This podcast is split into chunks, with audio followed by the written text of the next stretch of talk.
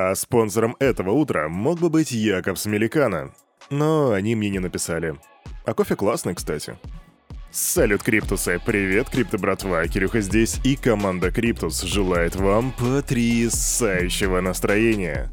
Если ты подойдешь к календарю, ты увидишь, что сегодня 13 октября, а если посмотришь на день недели, ты увидишь, что сегодня четверг. А если сегодня четверг, это значит, что, ну, во-первых, да, выходит Daily Digest, а во-вторых, до пятницы остается меньше суток. Меньше суток терпеть этого босса, меньше суток тебя будет дожидаться твой бармен. Короче, пятничная классика очень скоро, но сегодня четверг, поэтому не расслабляйся и давай уже сделаем то, что мы делаем так хорошо. Мы сделаем распаковку рынка, а потом посмотрим, что там по новостной ленте. А расскажу я тебе сегодня о том, жив ли Степан.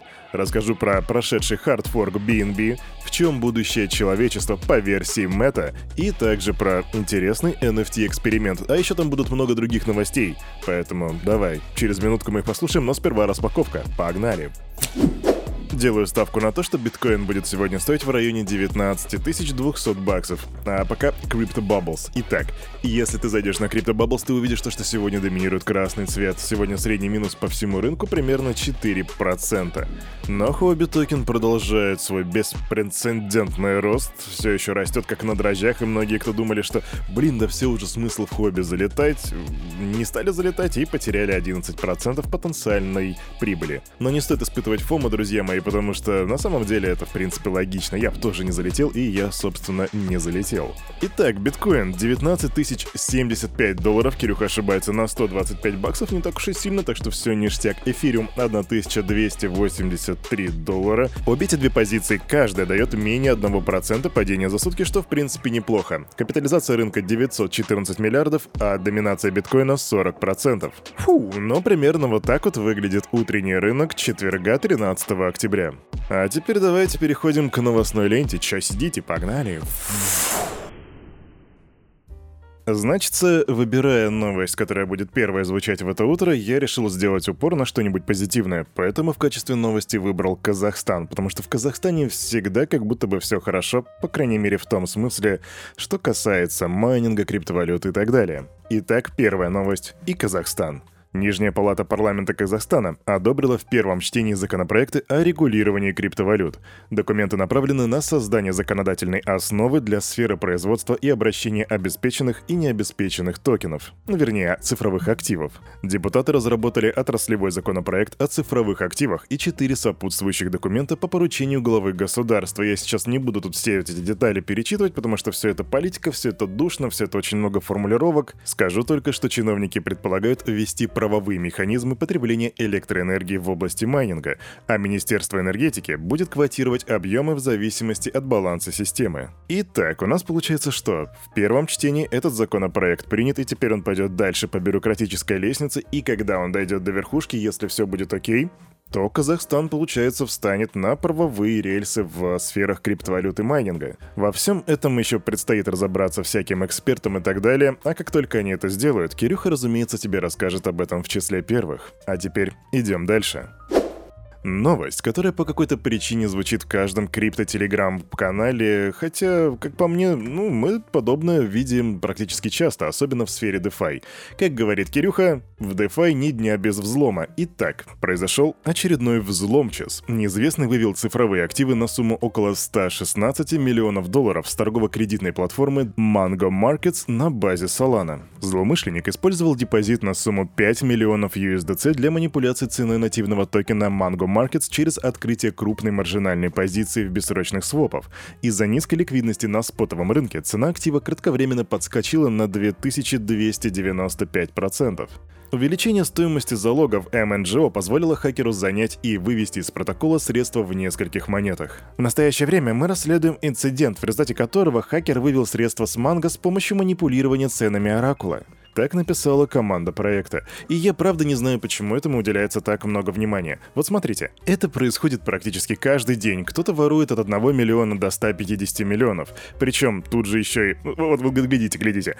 Солана — чек. DeFi — чек. Хакер — чек. Совмещаем все это вместе и получаем просто гремучую смесь, которая называется «Смотрите, у нас очередная новость из DeFi, кто-то что-то украл».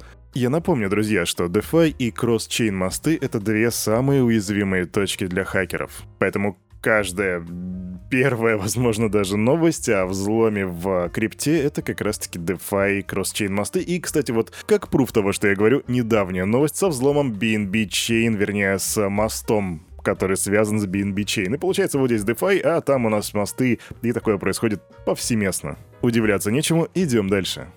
Ну раз уж мы заговорили про BNB, то давайте и продолжать. В BNB Smart Chain прошел хардфорк. Обновление версии 1.1.16 было активировано успешно и без сбоев. Оно было призвано устранить как раз вот эту вот самую критическую уязвимость, которая ранее помогла неизвестному хакеру украсть более 100 миллионов долларов в BNB.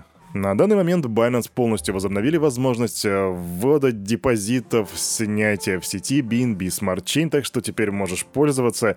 А вот то, что в принципе это стало возможным, ну да, печальная ситуация. И я имею в виду, крипте уже сто лет в обед, а мы все еще попадаемся вот на такие вот грабли.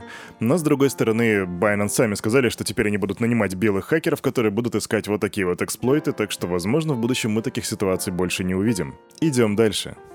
Быстрая новость. Crypto.com инвестирует 150 миллионов долларов в развитие во Франции. Биржа откроет свою штаб-квартиру в Париже, где наймет местных специалистов, которые сосредоточатся на соблюдении нормативных требований и развитии бизнеса и продукции, а также профинансирует маркетинговую кампанию в регионе. И еще одна быстрая новость. Суд между Ripple и SEC будет завершен через 3-4 месяца. Об этом говорит Брэд Гарлингхаус, и он говорит, что это в лучшем случае будет 3-4 месяца. Ну что ж, надеемся, верим, ждем. А, кстати, в какую позицию ты бы зашел? Шорт или лонг? Ну, я имею в виду по XRP. Пиши в комментах. Да что за вопрос такой? Конечно же, в лонг. Так, а у нас тут новости от крупной компании. Мета рассматривает метавселенные в качестве будущего человечества. Это следует из презентации главы компании на конференции MetaConnect 2022. Мы считаем, что будущая вычислительная платформа может стать более социальной, человечной, чем все, что было создано ранее. Так заявил Марк Цукерберг. И да, это тоже, наверное, быстрая новость. И вот тут хочется как-то продолжить мысль, прям разразиться в каких-то философских измышлениях по поводу метавселенных, по поводу самой мета, но... Ну, во-первых, Daily Digest — это новостная рубрика, а во-вторых, говорить тут придется реально слишком много на несколько часов, поэтому ну его нафиг, идем дальше. Ребятки, Степан, Степан, да, кроссовочки. И тут две взаимоисключающие новости. Во-первых, э, у Степан появилась такая штука, как радужный пул и новые кроссовочки. И там сейчас даже говорят, на них можно зарабатывать по 30-60 баксов в минуту. Сам я Степан и прочими Move to Earn играми не увлекаюсь, но, возможно, если ты бегаешь в этих кроссовках, тебе будет это интересно, но, насколько я знаю, радужных кроссовок достаточно мало. И отсюда идет мысль, почему так много зарабатывают. Да потому что зарабатывают только те, у кого есть эти кроссовки, а их действительно очень мало. И можно бы было бы предположить из этой новости, что Степан жив, там все ништяк, сейчас будет the moon, но в действительности все, наверное, не так уж и хорошо, потому что по данным журналиста Колина Ву, компания Степан уволила более 100 сотрудников. Причем это коснулось не только сотрудников Move to Earn платформы, но и также амбассадоров проекта, так что вот делай свои выводы.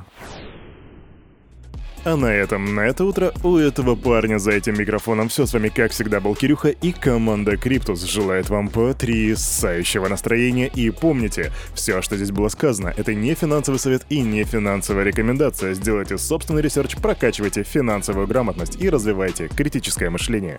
С тобой мы уже увидимся завтра в 9.00 в пятницу, так что не проспи, пока.